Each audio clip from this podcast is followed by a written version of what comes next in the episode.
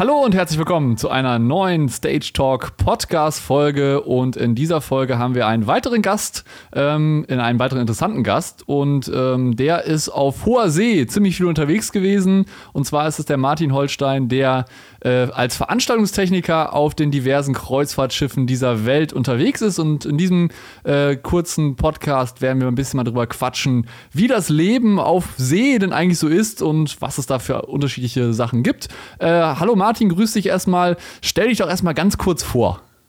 Jo, moinsen. Äh, genau.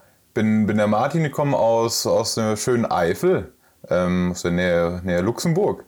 Bin 23 Jahre alt und ähm, ja, habe jetzt drei Jahre lang nach meiner Ausbildung bei AIDA verbracht. Ähm, ja, das ist auf jeden Fall äh, richtig interessant, äh, was du da schon hast. Und du bist ja auch, glaube ich, äh, auch Nutzer der ersten Stunde, ne? Also du hast ja auch, glaube ich, LA-Check damals auch schon mitverfolgt, oder? Äh, ja, witzigerweise genau. Also ich ähm, bin, muss man dazu sagen, kein, kein gelernter Veranstaltungstechniker. Ähm, dafür war ich zu doof. ähm, ich habe ganz normal meine Realschule fertig gemacht und habe dann erstmal Elektroniker für Betriebstechnik gelernt, hier bei, bei einer örtlichen Brauerei. Ähm, und währenddessen aber halt quasi meine Selbstständigkeit so ein bisschen nebenbei aufgebaut. Und da war tatsächlich damals dein, deine Folgenjahren äh, sehr hilfreich beim Starten. Äh, wo man doch keine Ahnung von nichts hatte, war das, mhm. war das ein guter Halt. Ja, kannst, kannst du dich noch erinnern, welche, welches Video du von mir als erstes gesehen hast oder von Fossi? Weißt du das noch? Boah, gute Frage. Schon also ein bisschen war, her, ich weiß. Es ist auf jeden Fall lange her. Aber es war Jetzt musst du irgendwas Schlimmes sagen. Äh, bitte nicht. äh, boah, also es, es, war bestimmt irgendwas zu dem X- und LED-Lampen, weil das habe ich in meinem ersten Jahr halt null gecheckt. Also wirklich mhm. so Bussystem, was ist das und wo hält es an? ähm, nee, also keine Ahnung. Irgendwas über LED-Lampen bestimmt. Ja, und wahrscheinlich irgendwas mit Licht, weil man muss ja sagen, du bist ja, du bist ja der totale Lichtler, ne? Genau, genau. Also alles, was leuchtet und blinkt, gerne. Okay. Ja. Wie wir gerade festgestellt haben, ich fragte ihn, was hast du denn für ein Mikro vor dir? Ja, so ein, so ein Mikro halt. Total geil. Ich finde das sowas cool, wenn man für eine Sache wirklich brennt. Dafür habe ich bei Licht immer keine Ahnung. Ich sage ja auch nicht, dass ich Ahnung habe. ja, so hat jeder seine das eigenen. Das musst du aber sagen, sonst stellst du dich dann unter. ja, Nee, wir haben auch äh, tatsächlich auch so ein paar Fragen vorbereitet und ich muss sagen, dass ich äh, auch schon mal gefragt wurde, ob ich nicht ein halbes Jahr auf so einem Schiff mal arbeiten will und ich habe ganz lange überlegt und habe sogar ja gesagt, aber dann wurde es abgesagt, war ein bisschen doof. Ich hätte es aber gerne gemacht.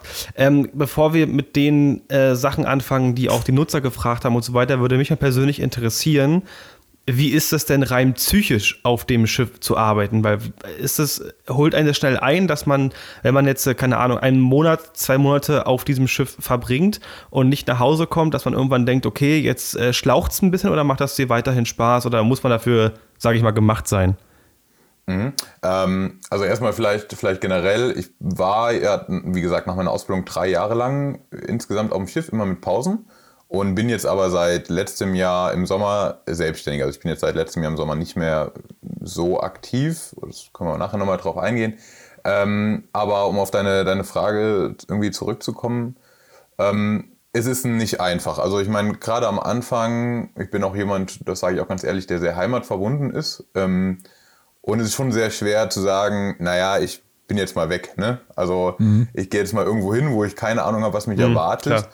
Ähm, und zu, zu, dem Zeitpunkt, wo ich angefangen habe, gab es die Erfahrungsberichte auch noch nicht so krass. Und ich hatte auch witzigerweise, nicht wie das jetzt mittlerweile viele haben, keine Kontaktperson, die ich mal so fragen konnte, na, wie ist es denn an Bord? Ne? Es war halt wirklich so ein, ein, Sprung ins Wasser, ohne zu wissen, was da drunter kommt. Ähm, ich glaube, bei mir war es damals so ein bisschen Glück im Nachhinein gesehen. Ich habe zwischen meiner Bewerbung und meinem Aufstieg waren es äh, zwei Wochen. Also ich habe quasi meine Werbung geschrieben, dann kam am nächsten Tag der Anruf, dann war ich drei Tage später in Hamburg, Vorstellungsgespräch und danach drei Tage später war ich im Sicherheitstraining und bin von da aus direkt aufs Schiff geflogen, hatte quasi keine Zeit zu überlegen. Ähm, und das, glaube ich, hat mir damals so den, den ersten Absprung, sage ich mal, ein bisschen einfacher gemacht. Im Nachhinein, jetzt so auf die Jahre betrachtet, es ist schon hart, es gibt harte Tage, aber es macht auch einfach echt unendlich viel Spaß. Ich meine, sonst wäre ich auch nicht irgendwie drei Jahre lang dabei geblieben, wenn ich da jetzt keinen Bock mehr drauf gehabt hätte. Ne? Ja, das, das glaube ich. Also das hört sich auf jeden Fall sehr interessant an. Und ich glaube, dieser Prozess ist halt auch mega interessant. Und ich glaube, für Leute da draußen, die das machen wollen, äh, ist es auf jeden Fall, glaube ich, schon eine krasse Entscheidung. Ähm, würdest du es denn jederzeit wieder tun oder würdest du sagen, ah, würde ich jetzt noch zweimal drüber nachdenken? Auf jeden Fall. Also es, es gibt bestimmt Tage, die müsste ich jetzt nicht nochmal wiederholen, äh, so vereinzelt. Aber ähm, ich sage jetzt immer, und das habe ich auch irgendwie letztens irgendwo geschrieben, ich weiß nicht mehr, ob es auf, auf Social Media oder so war, ähm, rückblickend waren es die besten drei Jahre meines Lebens bis jetzt. Und das ist auch keine Metapher oder so. Also das meine ich tatsächlich genauso, weil ähm, was du in der Zeit mitnimmst, ist schon einfach krass. Also auf jeden mhm. Fall die richtige Entscheidung gewesen. Ja. Und jetzt äh, gehen wir davon aus, du bist halt auf dem Kreuzfahrtschiff und ähm, wie lang war denn eigentlich so deine längste Reise am Stück, so als Techniker auf so einem Kreuzfahrtschiff? Also vorweg, so Verträge variieren immer. Ne? Man, man spricht mhm. immer quasi, wenn man einen Einsatz hat, dann nennt man das halt einfach einen Vertrag. Man ist einen Vertrag gefahren und zudem steigt man auf oder ab. Ähm, das ist so klassische ja, Seemannssprache, mhm. in Anführungszeichen. Ähm, und, und, tatsächlich, ich glaube, meine, meine längste Reise am Stück war ähm, die Weltreise. Die habe ich mit äh, Aida Kara gemacht. Die ging von Anfang Oktober 2017 bis ja, Mitte März 2018. Also es waren so äh, drei, vier, Boah. fünf, fünfeinhalb Monate am Stück. Und was man halt nicht vergessen darf, jeden Tag. Also es gibt halt keinen Samstag, es gibt keinen Sonntag und es gibt keinen Feiertag. Ne? Du mhm. arbeitest halt jeden und jeden Tag. Ähm, und das Verrückte war eigentlich, dass ich danach war ich nur zwei Wochen zu Hause und bin dann nochmal äh, sechs Monate gefahren mit einer einwöchigen Pause. Also bin quasi Krass. zwei Monate, dann nochmal im Schiff eine Woche zu Hause, dann nochmal vier Monate. Also es war generell 2018 ziemlich abgefucktes Jahr. Oh Gott. Ja. Aber das ist dann schon so, dass du da angestellt bist oder dass du trotzdem als Freelancer da bist? Weil was mir stellen jetzt zwei entscheidende Fragen.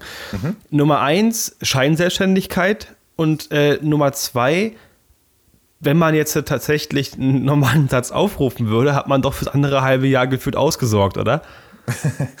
äh, schön wär's. das dachte ich mir, dass es sowas ist. Na, also ganz so, so romantisch ist es halt nicht, leider. Ähm, aber ich sag mal, die Bedingungen sind nicht schlecht. Ähm, dass du bist nicht als Selbstständiger da angestellt, sondern du bekommst einen ganz normalen Arbeitsvertrag. Also bedingt normal, weil der läuft über Italien. Mhm. Ähm, also du kriegst einen, einen Zeitvertrag. Du kriegst quasi vor deinem Aufstieg, wird gesagt, okay, du steigst jetzt auf AIDA XY auf und da bleibst du bis zu dem und dem Tag. Das ist dein Abstiegsdatum und dein Abstiegsdatum ist auch das Ende deines Vertrages. Ähm, das heißt, wenn man es ganz offiziell sehen würde, könnte man sagen, du bist so lange angestellt, wie du auf dem Schiff bist und sobald du mhm. quasi absteigst, bist du rein offiziell arbeitslos, theoretisch. Und dann kriegst du wieder einen neuen Job, einen neuen Vertrag. Das ist auch so das, was so ein bisschen nervt, so die Zeit dazwischen, weil man halt tatsächlich dann irgendwie zum Arbeitsamt gehen muss, sich arbeitslos melden muss, äh, hat versicherungstechnische Hintergründe. Ähm, aber ich war halt dann auch zwischendurch selbstständig und konnte mir den Ärger dann so ein bisschen damit sparen. Mhm. Ja, okay, verstehe. Muss, muss man aber halt an sich hört sich trotzdem schon ziemlich cool an. Ja, auf jeden Fall. Und ähm, ich sag mal, ich kann es halt, ich persönlich kann es halt auch gut nachvollziehen, äh, weil ich auch selber mal auf der anderen Seite als Gast äh, mehrmals schon mal bei einer Kreuzfahrt mit dabei war und weiß halt, was das da, wie das da, wie die Bedingungen da an Bord so ein bisschen sind. Ne? Also von der Gastbrille aus gesehen, nicht was hinter den Kulissen läuft. ähm, aber es ist halt dann schon teilweise krass, was da, was da teilweise dann abgeht. Ja, genau. Und das Ding ist halt, ähm, dass das wissen eigentlich die, die wenigsten und das finde ich eigentlich immer sehr interessant. Ähm, also klar, AIDA ist ein deutsches Unternehmen mit Hauptsitz in Rostock ähm, und AIDA Entertainment an sich sitzt in Hamburg. Ähm, oh Wunder. äh, ähm, aber diese Schiffe, die ja da fahren für AIDA, die haben ja alle eine italienische Flagge hinten dran und da steht bei allen auch unter dem Schiffsnamen hinten Genua. Das mhm. hat auch einen Grund, weil der Heimathafen halt Genua ist. Also AIDA gehört quasi zu Costa, Costa Crociere, mhm. die sitzen in äh, Genua. Und dementsprechend sind auch alle Angestellten an Bord, die halt diesen Zeitvertrag haben, in Italien angestellt. Mhm. Also ich hatte einen offiziellen italienischen Arbeitsvertrag nach italienischem Recht. Ähm, dass das im Hintergrund steuerrelevante Hintergründe hat, glaube ich, muss man jetzt nicht drüber reden. Genau. Ähm, es gibt halt fast kein Schiff mehr, was, was unter deutscher Flagge fährt, außer jetzt Forschungsschiffe oder vielleicht eine oder andere Fähre. Aber ich meine, hier der große Konkurrent mit drei Buchstaben, der fährt unter maltesischer Flagge. Das ist auch nicht ja. viel besser, ne? Ja, ja. Ja, es macht es natürlich auch einfacher mit den, ich sag mal, mit den Arbeitszeitsachen und da muss man halt dann, kann man über gewisse Sachen auch ein bisschen hinwegsehen, sage ich mal so. Und das ist natürlich auch alles Strategie und Taktik. Ähm, ob das jetzt natürlich für den Angestellten gut ist, äh, sei jetzt mal dahingestellt. Ähm, ja, aber das ist halt so. Ähm, ja. ja. ich glaube aber jeder weiß genau, was einer erwartet, wenn man da hingeht. Und am, am, Ende des Tages ist es ja auch so. Und jeder, jeder, ich glaube auch die meisten, die den Podcast hier hören, wissen das, die als Selbstständig unterwegs sind, auch wenn du als normaler Selbstständiger unterwegs bist. Er sagt auch niemand Nein, wenn jemand sagt, ja, willst du an dem Tag nicht zwei Tagessätze machen oder sowas. Also das ist ja jetzt nicht so, dass man sagt, oh mein Gott, das ist unglaublich schlimm. Die meisten gehen sowas ja auch freiwillig ein. Es ist ja eigentlich klar, dass einen sowas erwartet. Also ist jetzt so mein, meine Einstellung, ja, muss ich sagen. Definitiv. Und also ich muss ehrlich sagen, im Nachhinein betrachtet kann ich auch eigentlich nur Vorteile daraus ziehen, dass es so war. Weil du hast ähm, auf der einen Seite keine Rentenverluste, dadurch, dass du in Italien bist, weil es halt ähm, Abkommen gibt mit Deutschland, dass es mhm. halt nahtlos übergeht. Und de facto hast du in Italien einfach mehr von deinem Brutto. Also das, mhm. der Verdienst ist an sich jetzt nicht schlecht, der ist nicht übermäßig gut. Ich würde sagen, wir bewegen uns da echt im guten Mittelfeld. Mhm. Ähm, mhm. Aber du hast einfach von deinem Brutto mehr übrig, als du es in Deutschland hättest beim gleichen Bruttolohn. Mhm. Und von daher, ich fand das eigentlich immer ganz cool über Italien. Wie ist denn das, wenn du jetzt, du sagtest ja, du, du ihr arbeitet ja quasi die ganze Zeit durch, also Wochenende, Samstag, Sonntag gibt es bei euch nicht. Was äh, machst du denn oder was passiert denn, wenn du irgendwie krank wirst? Ja, das ist ein äh, recht, recht schwieriges Thema. Also genau, wie, wie ich sagte, es gibt keinen kein Day Off. Ne? Es gibt, mhm. witzigerweise unterscheidet man spätestens, nachdem man eine Woche auf dem Schiff ist, nur noch zwischen Hafen- oder Seetag. Mhm. Ähm, weil Seetage meistens anstrengender sind als Hafentage. Ähm, und da musst du halt performen, immer. Ne? Und jetzt kommt es immer so ein bisschen drauf an, in welcher Position du bist und auf welchem Schiff. Aber generell gilt eigentlich die Regel, wenn du krank bist, dann hast du da drei Tage Zeit, dich auszukurieren. Und wenn es dann immer noch nicht besser wird, dann wirst du halt ausgetauscht. Das klingt mhm. erstmal hart, ähm, aber jetzt muss man sich halt auch dazu überlegen, dass das Schiff halt nicht unendlich groß ist. Es gibt halt nur eine gewisse Anzahl an Kabinen und, und Positionen, die zu besetzen sind. Und dementsprechend muss man dann halt ja, aussortieren klingt jetzt sehr hart, aber quasi schauen, dass der Betrieb weiterläuft. Ja. Wenn zum Beispiel als einziger. Das heißt aber auch, es gibt nicht nur einen Lichttechniker, es gibt dann also auch zwei, das, was man sich irgendwie abwechseln kann. Wenn du drei Tage jetzt äh, dich auskurierst, wer macht denn dann die Shows? Also ist ja schon so. Und klar, mit dem Austauschen klingt erstmal hart, wie du schon sagtest, aber am Ende hast du ja recht, es muss ja einfach auch wirtschaftlich für irgendwie für jeden sein.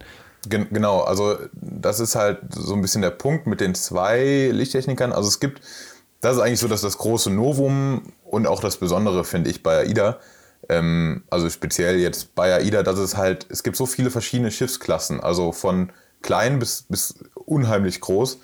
Ähm, und auf den ganz kleinen Schiffen, wo ich halt auch angefangen habe, ähm, da gibt es zum Beispiel nur einen Lichttechniker.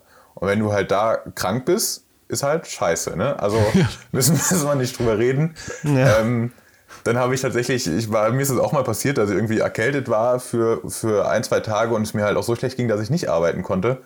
Ähm, obwohl man sich ja als klassischer Deutscher dann doch eher mal dazu durchdrängt, äh, doch arbeiten zu gehen. Aber wenn es halt wirklich gar nicht geht, dann habe ich auch schon Shows übers Telefon gefahren. Irgendwie gesagt, hier zu dem Tonmann, ja, jetzt drück halt mal da und dann wird das schon irgendwie laufen. ähm, aber ich sag mal, auf, auf, dem, auf, dem, Großteil der Schiffe hast du dann schon noch einen zweiten Mann. Ne? Also es gibt nur, jetzt muss ich kurz überlegen, eins, zwei, drei, vier, vier Schiffe, wo es nur zum Beispiel einen Lichttechniker gibt. Mhm. Eigentlich alle anderen Positionen sind, sind mindestens doppelt besetzt oder können anders irgendwie ja, überbrückt werden. Es gibt mhm. da schon Möglichkeiten. Wo wir jetzt gerade mal über, ich sag mal, so ein bisschen das Leben an Bord sprechen, kannst du mal so ein bisschen beschreiben, wie sieht denn so ein typischer Arbeitstag bei dir auf dem Kreuzfahrtschiff aus, wenn du als, als VTler unterwegs bist? Vielleicht kannst du auch ein bisschen unterscheiden zwischen Seetag und ja, wenn ihr irgendwo auf Rede liegt. Mhm. Ähm, ja, genau, das ist, ist, ganz, ganz unterschiedlich und kommt, kommt sehr auf, auf verschiedene Bedingungen an. Also zum einen, ähm, in welcher Position bist du gerade? Ähm, auf welchem Schiff, auf welcher Route und ähm, was für ein Tag ist es. Ne? Also ich sag mhm. mal, wenn du zum Beispiel jetzt Ostsee fährst und bist Second Light Operator, das heißt im Speziellen, du bist für alle Nebenlocations außerhalb des Theatriums quasi verantwortlich, dann kannst du mal davon ausgehen, dass du an einem Hafentag einen entspannten Tag hast. Dann passiert da nicht so viel, weil da ist kalt, da passiert nicht viel, da wird nicht viel gemacht. Ne?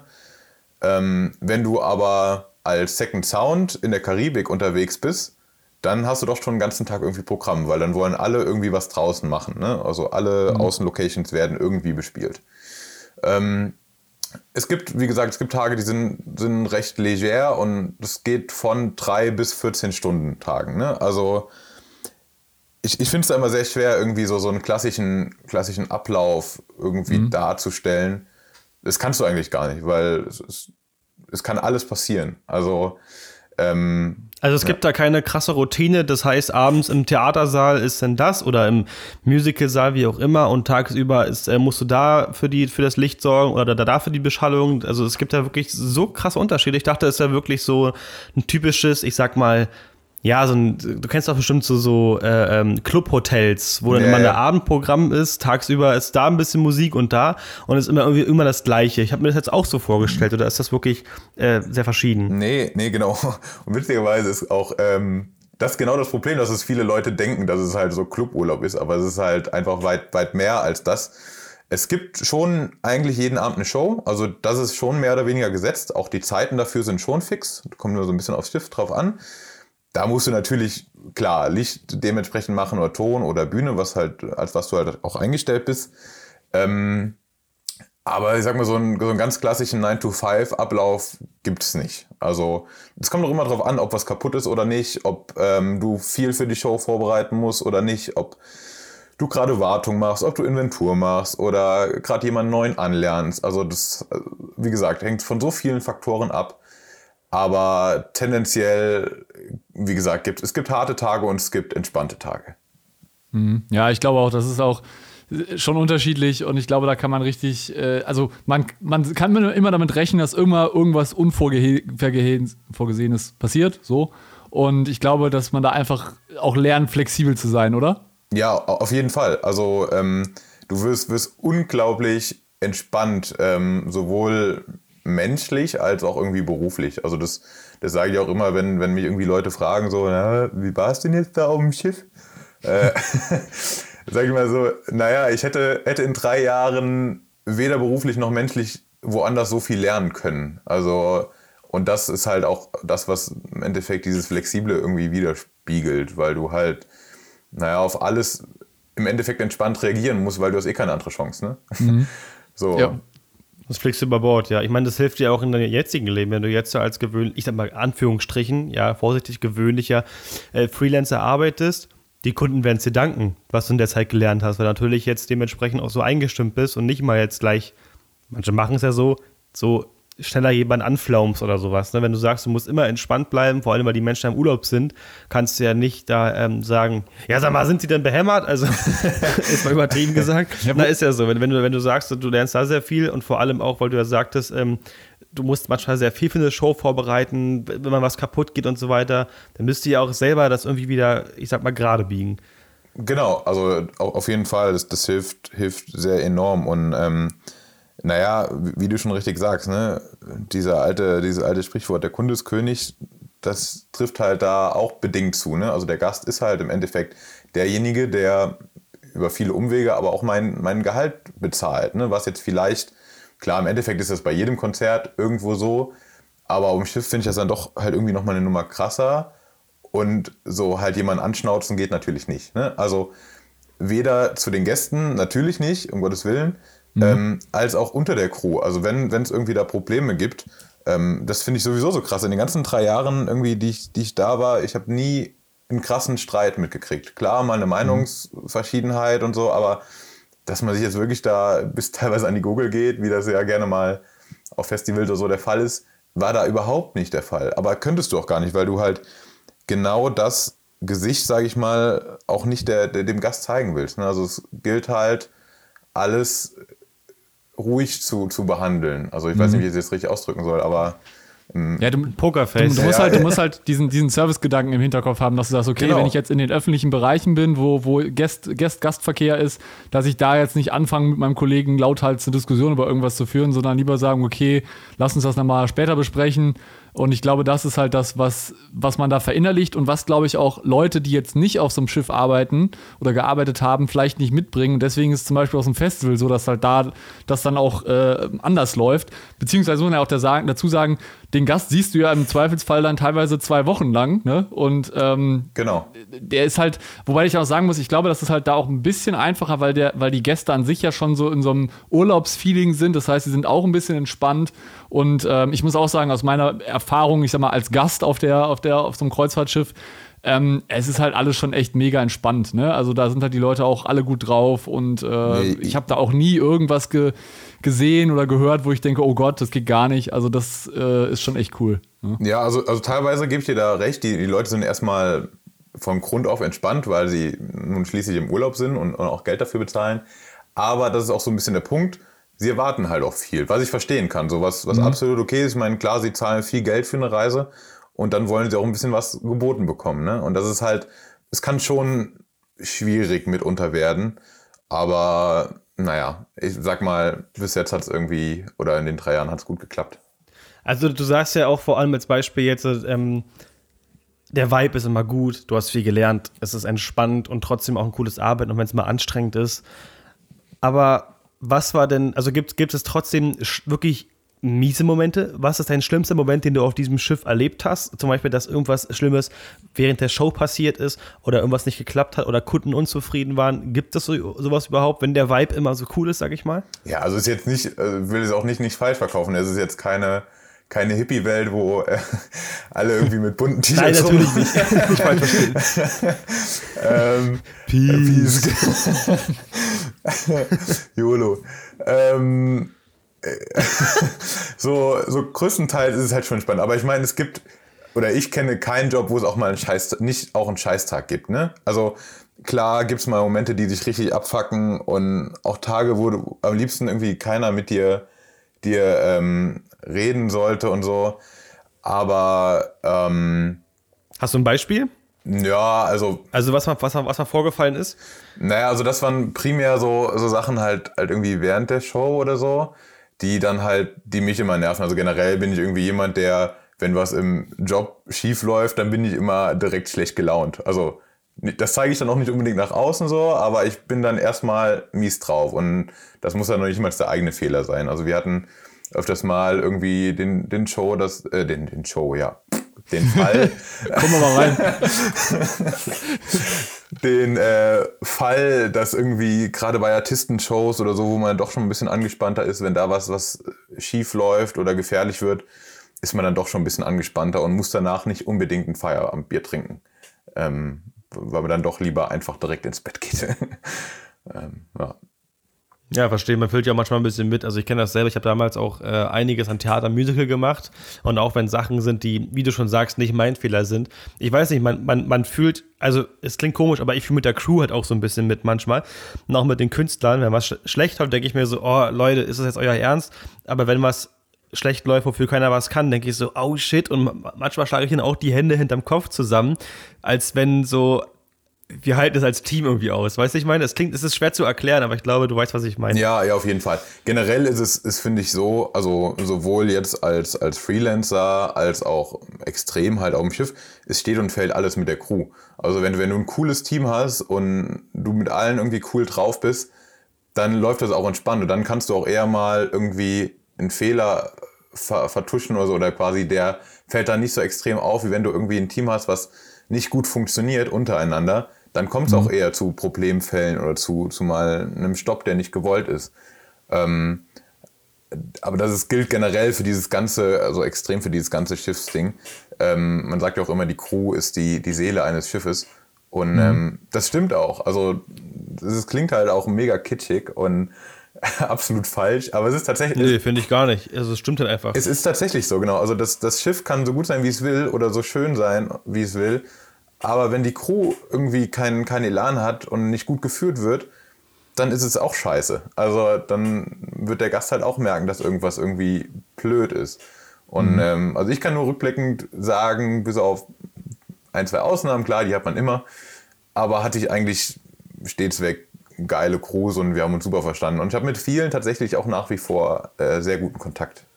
Mhm, Also das ist auch ein gutes Teamgefühl, ein gutes Ja, so kommt's ja auch. Ja. Was?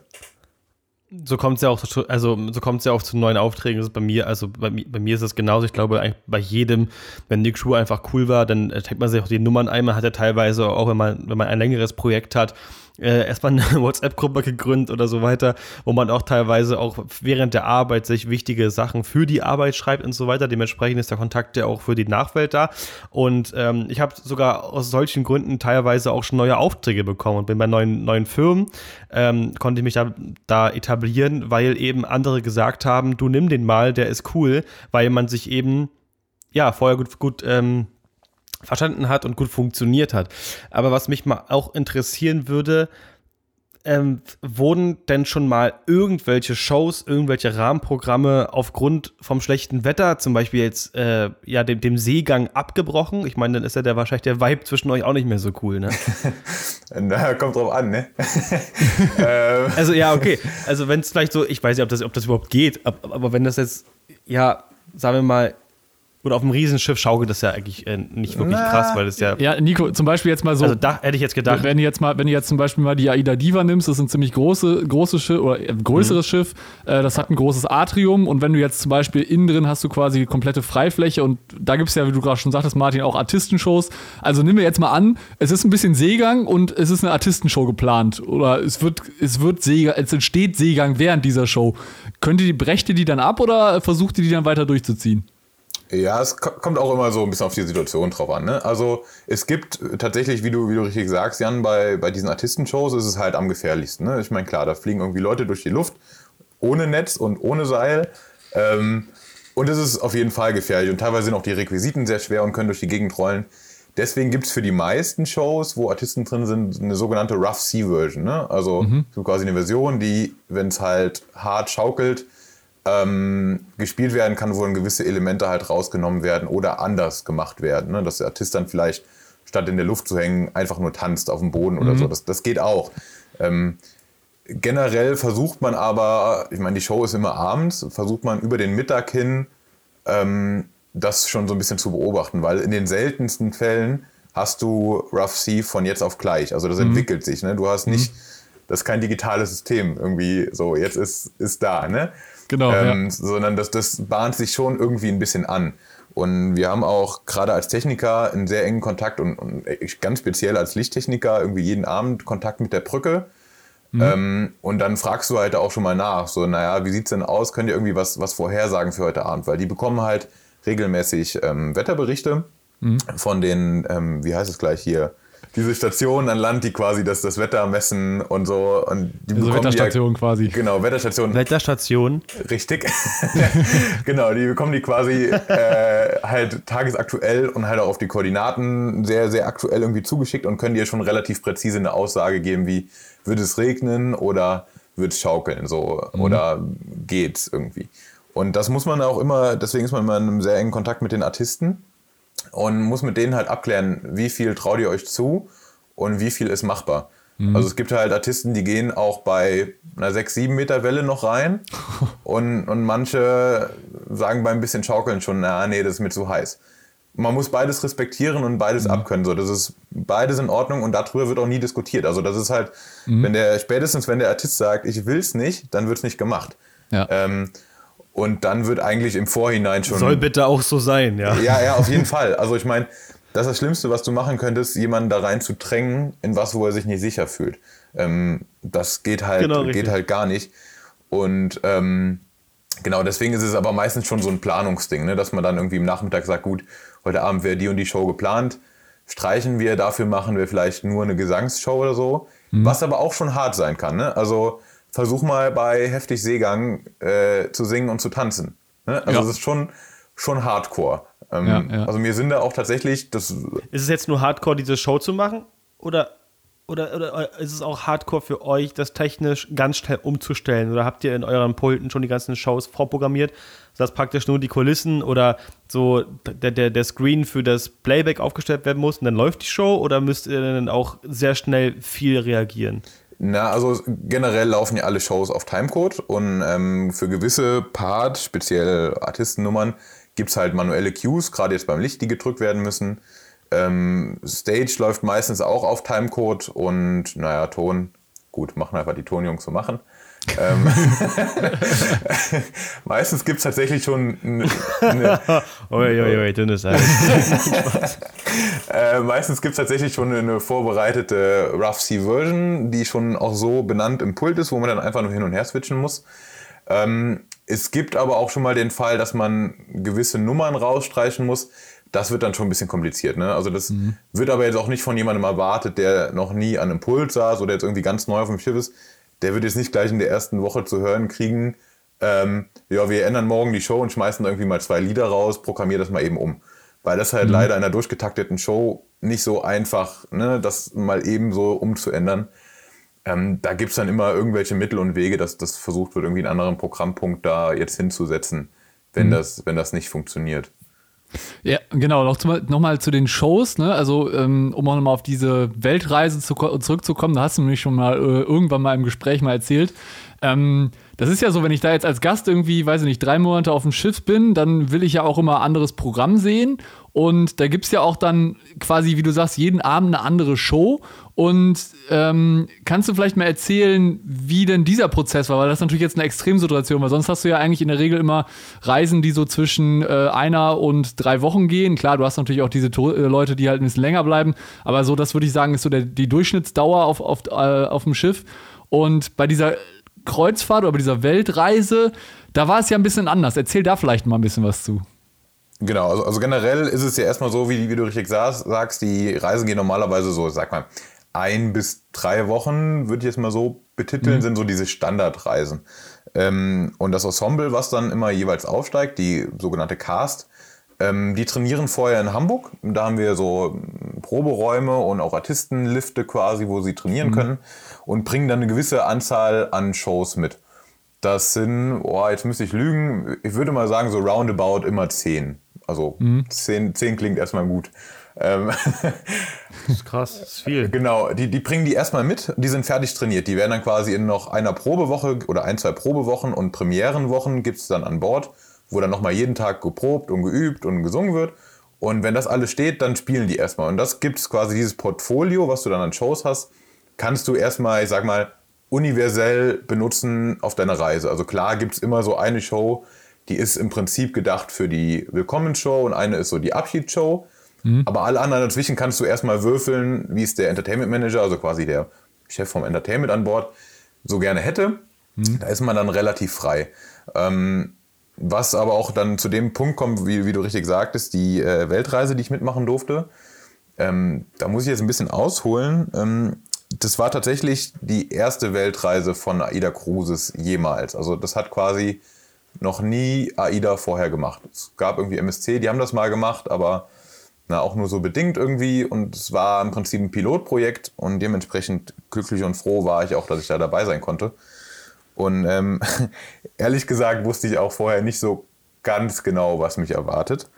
Ähm, weil wir sind halt schließlich aufgestiegen mit, mit einem Ensemble und der Plan war, und so wurde es halt dann auch gemacht, dass, wir, dass wir alle diese fünf Monate oder viereinhalb, fünf Monate durchfahren, auch das Ensemble. Also alle so, wie sie quasi waren.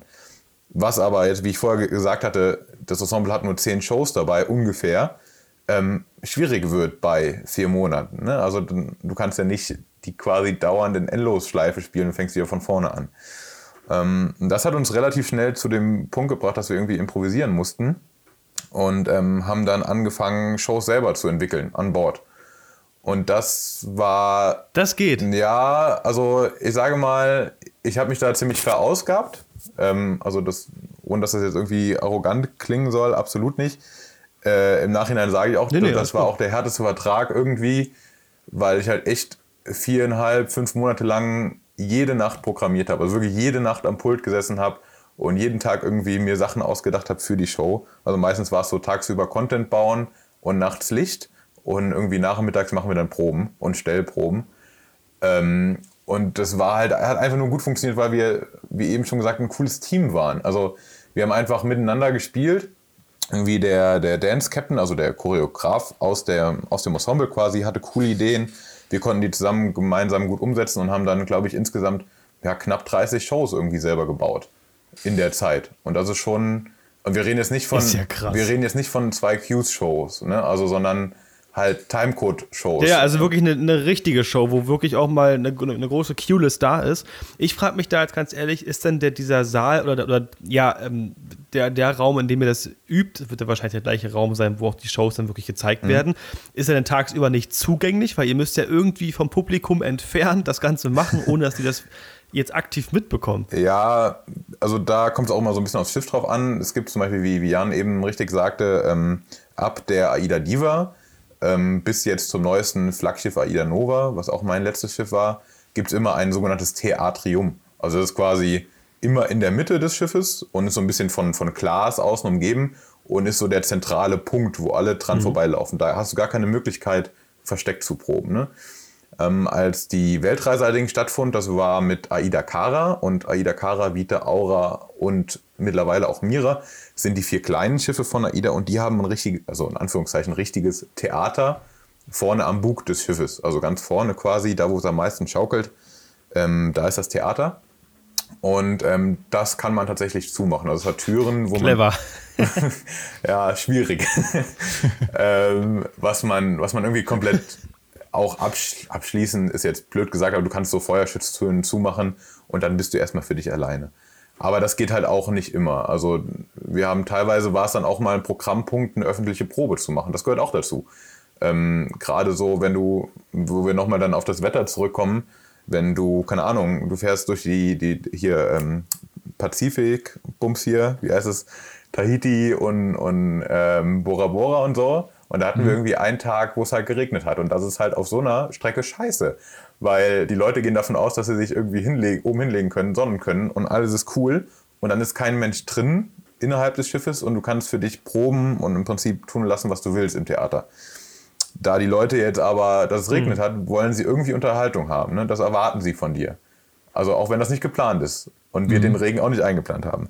Und dann kommt es halt auch schon mal vor, dass man eine öffentliche Probe irgendwie macht und da sich Leute reinsetzen lässt.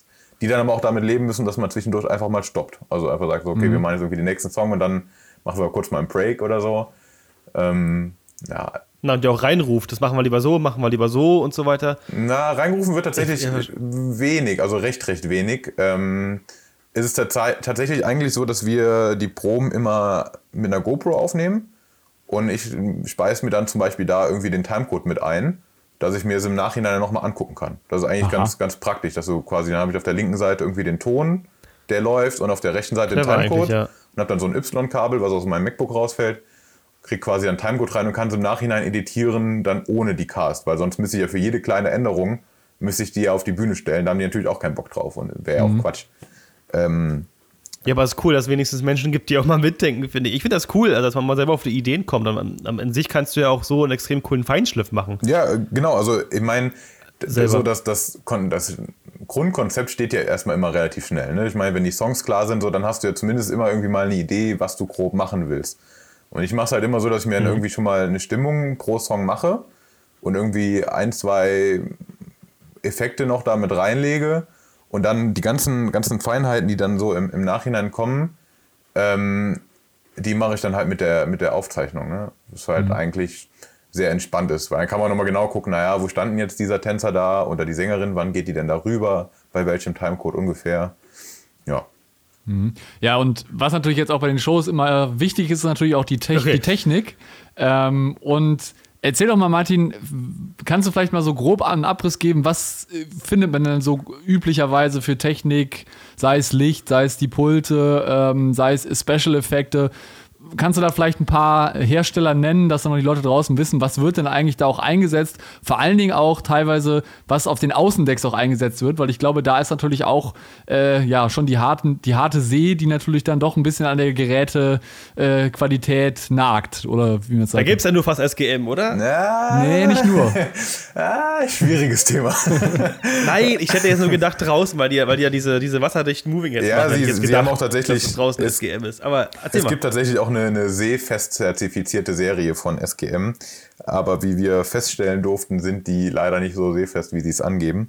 Ähm, also wie, wie Jan auch schon richtig gesagt, klar, Traurig. draußen ist extrem, also Salz, Wasser, Wind, so, das fickt halt die Sachen richtig, ne? Also Ja, da müssen wir nicht drüber reden, das ist schon, schon harter Einsatz. Erstmal Äh, generell, ich sage immer, jedes Stadttheater wäre neidisch. Ähm, weil es ist halt auf gar keinen Fall so, dass es halt so ist wie, wie, wie in einem Cluburlaub in der Türkei oder so.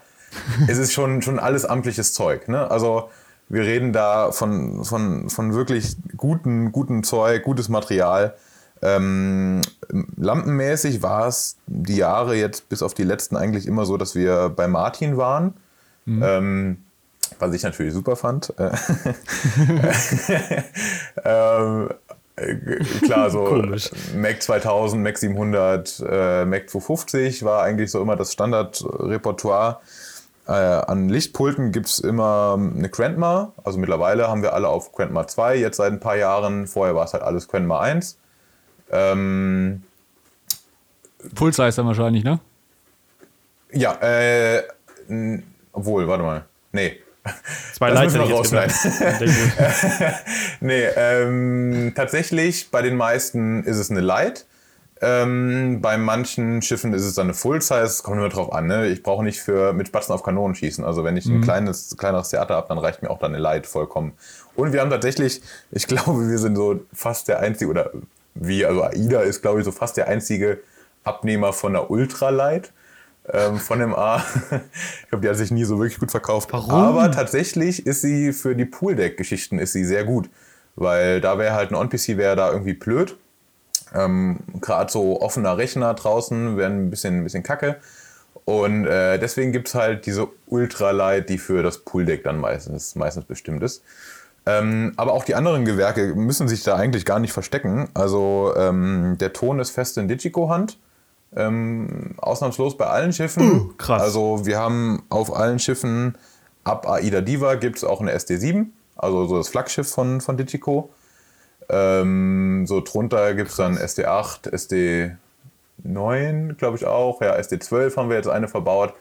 Also eigentlich das komplette Portfolio. Auf dem Pooldeck dann gerne mal diese S-Serie, also S21, S31 von Digico. Ähm, also schon alles amtliches Material. Ich glaube, lautsprechermäßig variiert so ein bisschen. Ähm, aber primär ist es da Meyer und D&B. Also jetzt auch kein, kein schlechtes Zeug. Ähm, hm. Genau, und dann gibt es, also wir haben dementsprechend LED-Wände gibt es noch. Die mhm. werden, ähm, ist jetzt noch mal ein bisschen kleiner, ein Callback zum, zum Licht, habe ich eben vergessen. Ähm, aber das fällt ja eigentlich schon fast wieder unter Video. Ja, es ist eher Video, ne? Genau, es ist eher Video. Also es gibt auch eine komplette Videoabteilung. Allerdings fällt die LED-Wand immer unter den, den äh, Lichttechniker-Part oder Light-Op-Part. Ähm, das sind meistens ähm, Epson-Wände mhm. ähm, oder Barco-Wände, je nachdem. Die werden immer von der Pandoras-Box angesteuert. Wir haben auch mhm. zwei, drei VPUs verbaut, aber naja, aufgrund der Entwicklung der Firma MA äh, wird das wohl dann doch eher wieder Richtung Pandoras Box laufen. Mhm. Ähm, genau. Bühnenmäßig bin ich ehrlich gesagt, weiß ich gar nicht, wie der, wie der Hersteller heißt, beziehungsweise, naja, sie haben halt über die Jahre da ein bisschen gewechselt, aber auch das ist alles amtliches Zeug. Ne? Also das, glaube ich, kann man jetzt nicht so vergleichen, weil man da vielleicht auch nicht so den Vergleichspunkt an Land hat. Mhm. Aber ich sag mal, auch da jedes Schiff ab Aida Diva hat auch eine verfahrbare Bühne, ne? also verfahrbare mhm. Podeste, ähm, verfahrbare LED-Wand, die kann sich ähm, teilweise fährt, teilt sie sich auf, teilweise fährt sie nach oben, teilweise nach hinten. Also da kommt es immer so ein bisschen aufs Schiff an. Ähm, genau, und dann gibt es halt immer noch eine TV- und Videoabteilung. Die haben aber erstmal nichts mit uns direkt zu tun. Das ist im Prinzip ja, ein abgetrennter Bereich, sage ich mal, ähm, mit denen du aber gerade als, als Lichtop sehr viel zu tun hast. Ähm, mhm. Und das sind im Prinzip mindestens vier Kameraleute bis zu ich glaube zwölf sind es auf Ida Nova, ähm, die halt dann auch die Live-Shows fahren oder dich bei Live-Shows unterstützen und auch pro Reise immer irgendwie einen Film drehen. Und ja, die haben bestimmt auch gutes Material, aber da bin ich nicht so, nicht so fit drin. Ja, muss man ja dazu sagen, also kann ich auch aus meiner eigenen Erfahrung als Gast äh, mitteilen, ist ja immer so, dass die dann immer so, ein, so eine Summary oder so ein Best-of von der Reise machen und das immer gut zusammenschneiden. Und ähm, man muss ja dazu sagen, dass auch zum Beispiel im Atrium, äh, äh im Atrium-Theater vielleicht nicht ganz so viele Leute Platz finden. Deswegen sagen viele Leute auch, ja, komm, das gucke ich mir auf dem Zimmer an und schauen sich die Show dann quasi im Fernsehen an, weil die ja dann wahrscheinlich auch auf, auf dem Board TV dann auch entsprechend übertragen wird, ne? Genau, also wird, wird jede Show wird ähm, live auf die Kabinen übertragen, auf alle Kabinen quasi. Die kann man überall abrufen. Es gibt da so ein, so ein spezielles, also jetzt nicht, dass man da so einen normalen Receiver reinsteckt, das ist so eine Art, ich sag mal, Thin-Client, also ein Mini-Client quasi, der hinter jedem Fernseher hängt. Mhm. Und äh, deswegen haben wir auch und das Bordprogramm. Es gibt irgendwie so ein paar Sender, die sind halt für bordspezifische Sachen reserviert. So, die heißen auch AIDA 1, 2, 3, 4, 5, glaube ich. Und dann läuft immer auf dem ersten Kanal, davon wird immer auch die Show übertragen. Und zudem ist es so, dass auch hier wieder ab AIDA Diva, also ab dieser Sphinx-Klasse, wie sie heißt, ähm, jetzt habe ich vergessen, was ich sagen wollte. Wahrscheinlich irgendwas mit TV-Shows oder so, ne? Ist ja, glaube ich, auch so, dass ah, nee, dann nee, irgendwelche. Genau.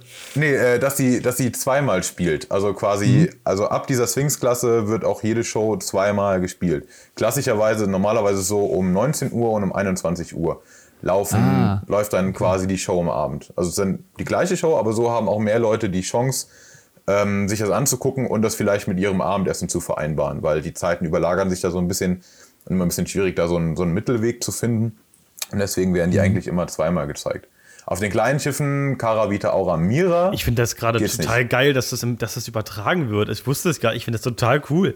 Also da ist wirklich für jede Show ein kleines Kamerateam, was das abfilmt und die Summe vom Mischpult geht mit auf den Ton rauf und dann kann man das im Zimmer sich wie im normalen Fernsehen angucken oder was? Ja, äh, außer dass es halt das kleine Kamerateam dann in, bei einer Live-Show aus drei Leuten besteht und es gibt halt drei, also Sphinx-Klasse sind zum Beispiel drei feste Kameras, die beweglich sind, also drei stationäre, ich sag mal Domecams in Anführungszeichen und eine Funkkamera. Diese Marschalldinger. Genau, ja. Mhm. Und dann gibt es irgendwie ähm, dementsprechend einer, der im Bildmicher sitzt und dann schicken die es auf die Kabine raus, genau.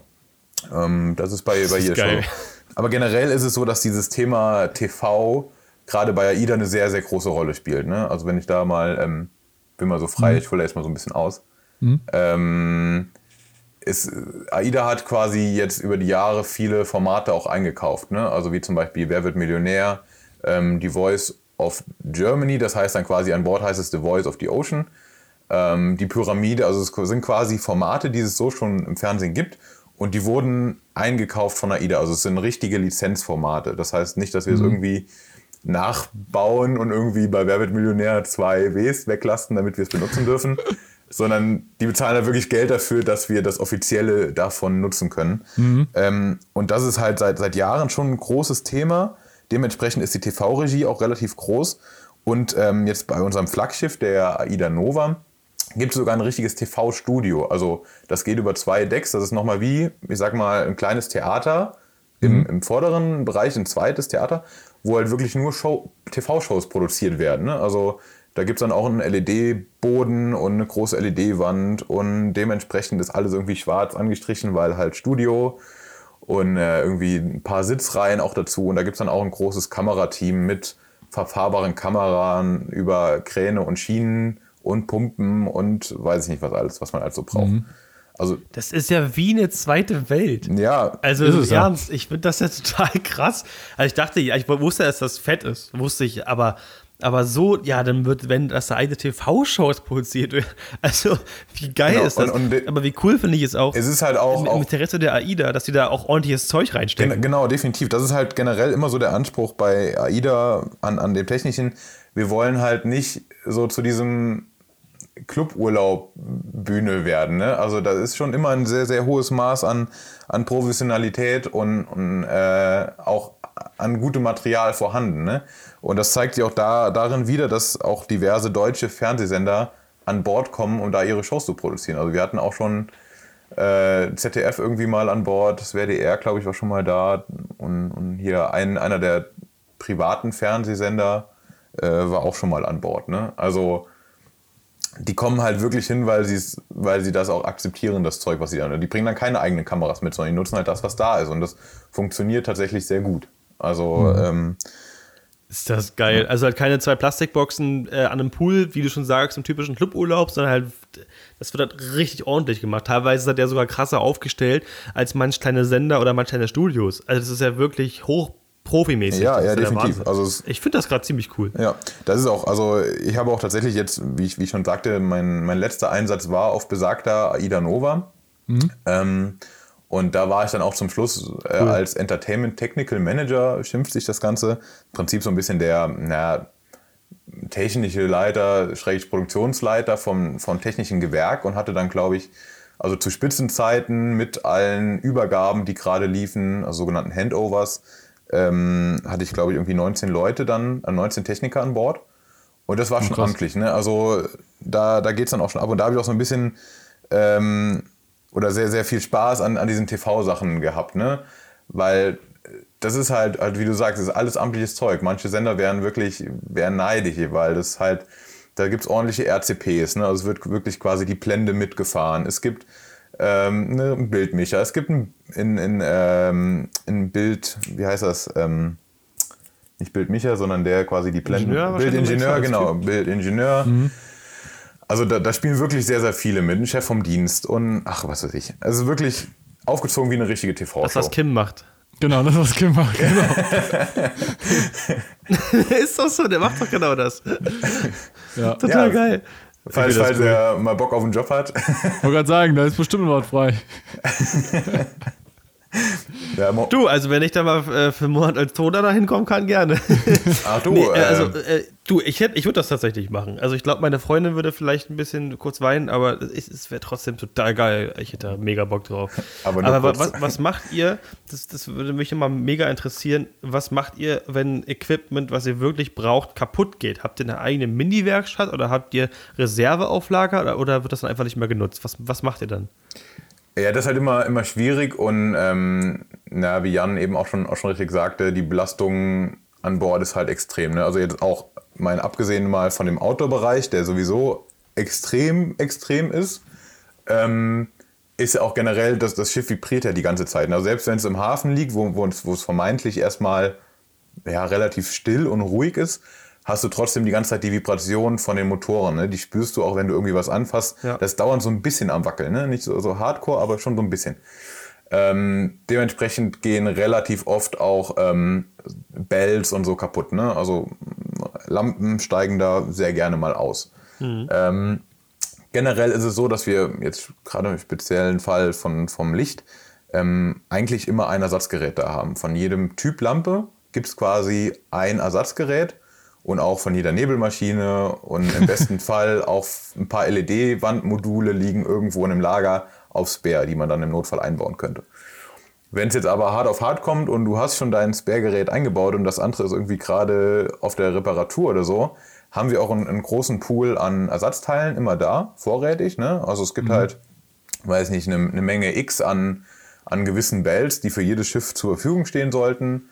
Und dann muss man es halt selber reparieren. Also ich habe tatsächlich, glaube ich, ähm, in diesen drei Jahren so viele Martin Max auseinandergenommen wie sonst in meinem Leben noch nie. Also kann dir, kann, kann dir ziemlich genau erklären, wo welcher Belt sitzt und welche Schraube man lösen muss, um an diesen ranzukommen. Also kannst du quasi als, als, als, als Techniker oh bei Martin anfangen und kannst die Dinge jetzt im Schlaf auseinanderbauen. Ja, äh, zu, Im Schlaf nicht unbedingt, aber doch relativ gut. Zu, zu, dem Thema fällt mir auch noch eine kleine Anekdote ein, die wir, glaube ich, auch. Äh, ich hatte nämlich in der, in der Facebook-Konversation mit dir, habe ich mich irgendwelche Fotos noch gefunden von dir, wo du mir, glaube ich, damals, als ich in den USA war oder davor oder danach, keine Ahnung, Fotos irgendwie auch von so einer Hayspace Nebelmaschine geschickt hattest und mir gesagt hast, ja, irgendwann ist da, irgendwann funktioniert, die haut irgendeine Fehlermeldung raus. Und da hatte ich dich, glaube ich, irgendwie auch an den amerikanischen Support direkt verwiesen und ich glaube, wir haben das dann hinterher auch irgendwie gelöst bekommen. Ähm, das war noch eine lustige Geschichte, weil du mir einfach so schreibst, ja, ich bin hier gerade auf dem Kreuzerschiff, aber irgendwie will die Nebelmaschine im Außendeck gerade nicht mehr, kannst du mir mal irgendwie helfen? Und dann hatte ich halt irgendwie, glaube ich, an unseren äh, Technical Support da in den äh, USA weitergeleitet und meinst so, ja, das könnte das und das sein. Das war ja, auch ja, genau. lustig. Genau, witzigerweise, ähm, witzig, dass du sagst, fällt mir jetzt auch gerade wieder ein. Ähm, genau diesen Fehler gab es dann diverse Male ähm, ja. auf, auf verschiedenen Schiffen. Ähm, was halt wahrscheinlich auch mit der Belastung draußen zusammenhängt, genau. weil die Teile stehen ja nun mal draußen. Und äh, witzigerweise wusste nie einer von meinen Kollegen weiter. Und ich konnte dann immer diesen Screenshot von dir raus und sagen, ah, ich hab da was.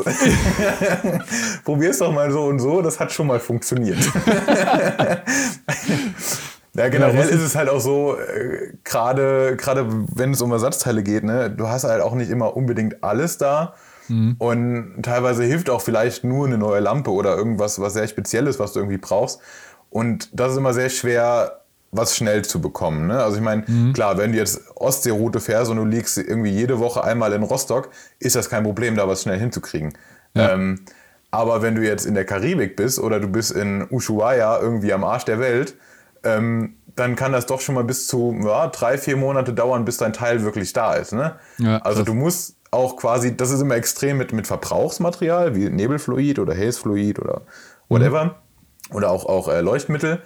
Du musst halt sehr weit im Voraus denken. Ne? Also sag jetzt nicht irgendwie, alles klar, nächste Woche, da stehen noch zwei Kanister Nebelfluid, so nächste Woche sind die weg, ja, und dann gucken wir mal. Sondern du musst halt quasi diese Palette, die du brauchst, irgendwie schon ein paar Monate vorher bestellen, damit sie pünktlich da ist. Ähm, das kann mitunter auch schon mal. Also ich bin der. Meinung, dass das, also ich bin der Meinung, dass Hus Licht und Ton mit Flugzeug und Fallschirm ausliefern muss. Weil dann könnte man das doch alles lösen. Nein, natürlich nicht. Aber das, genau, das, genau das ist, glaube ich, das große Problem. Aber das heißt, ihr habt doch eine kleine Werkstatt mit Lötkolben und ein paar, paar äh, äh, Werkzeuge und so weiter. Weil jetzt mit einem Tool darum fuchteln ist ja auch nicht gerade die Lösung. Nee, nee, nee. Ähm, also es gibt, genau, wie du richtig sagst, es gibt eine, gibt eine ri- richtige Werkstatt. Ähm, die ist auch recht gut ausgestattet mit allem, was man so braucht. Zudem gibt es aber auch äh, den sogenannten EOE an Bord. Das ist der ähm, Electrician Officer Entertainment. Ähm, und das ist quasi ein, ein Elektriker oder Elektriker Schrägstrich so ein bisschen IT-Multimedia-Techniker, je nachdem, was er vorher so gemacht hat. Ähm, und der gehört quasi zum Entertainment Department. Und wenn du, also generell ist es eigentlich so, dass du als Operator immer den First Level Support machst. Ne? Also, keine Ahnung, du stellst fest, Lampe ist kaputt, du machst sie auf, kommst nicht weiter, findest vielleicht das Problem nicht, dann gehst du zum EOE und der wird dir weiterhelfen. Ne? Der macht im Zweifel, macht der auch dann die Bestellung für das Teil. Ähm, und der darf halt im Prinzip auch an Sachen ran, so elektrisch gesehen, die du jetzt nicht dürftest. Bei mir war das immer so ein bisschen schwierig, weil ich ja selber Elektriker war, also habe ich es meistens irgendwie auch selber gemacht. Ähm, aber generell ist ja erstmal der normale Veranstaltungstechniker darf nicht überall dran. Und dementsprechend gibt es dann den sogenannten EOE für so Sachen. Was, äh, witzige Anekdote, ähm, ganz, ganz, ganz lustig ist, es gibt äh, auf dem ersten Schiff, auf dieser Aida Cara, ein ganz spezielles Netzsystem. Also du hast halt quasi nicht auf deiner Phase die 230 Volt und auf deinem N0 quasi, sondern ähm, da ist es so, dass beide Stränge quasi 120 oder 110 Volt führen und das, keine Ahnung, durch eine Sinusverschiebung ergibt das quasi dann deine Netzspannung. Was erstmal dir als User erstmal scheißegal sein kann, weil du steckst da halt in den Stecker rein und es geht. Ne? Erstmal wurscht. Aber wenn du halt an einem Gerät arbeitest, dann schaltet man das ja natürlich aus, logischerweise. Wenn man aber jetzt irgendwo steht, wo gerade blöd mit der Leiter ist, kommt man vielleicht nicht an den Netzstecker oder das Ding ist irgendwie fest verkabelt, dann kannst du es halt nicht so richtig vom Netzstecker lösen. Was dann schon diverse Male dazu geführt hat, dass das Gerät halt immer noch unter Strom stand, obwohl du es ausgeschaltet hast. Was auf einer Leiter recht blöd ist. Für sowas gäbe es dann den EOE. Der das Ja, dann das macht. stimmt. Die, es gibt keine Möglichkeit, das vom Netz zu trennen. Naja, ist ja, also ist ja krass. meistens Aber gut, das, Stecker, ne? also Aber das verstehe ich jetzt nicht ganz. Also normaler, ja, aber wäre es nicht theoretisch auch ein ganz normaler Dreiphasengenerator, der dir das macht wie jeder andere auch? Also, ja gut, das ist wahrscheinlich jetzt zu tief in der Materie, aber das verstehe ich jetzt nicht so ganz, das, wie das denn so, ja, so ist.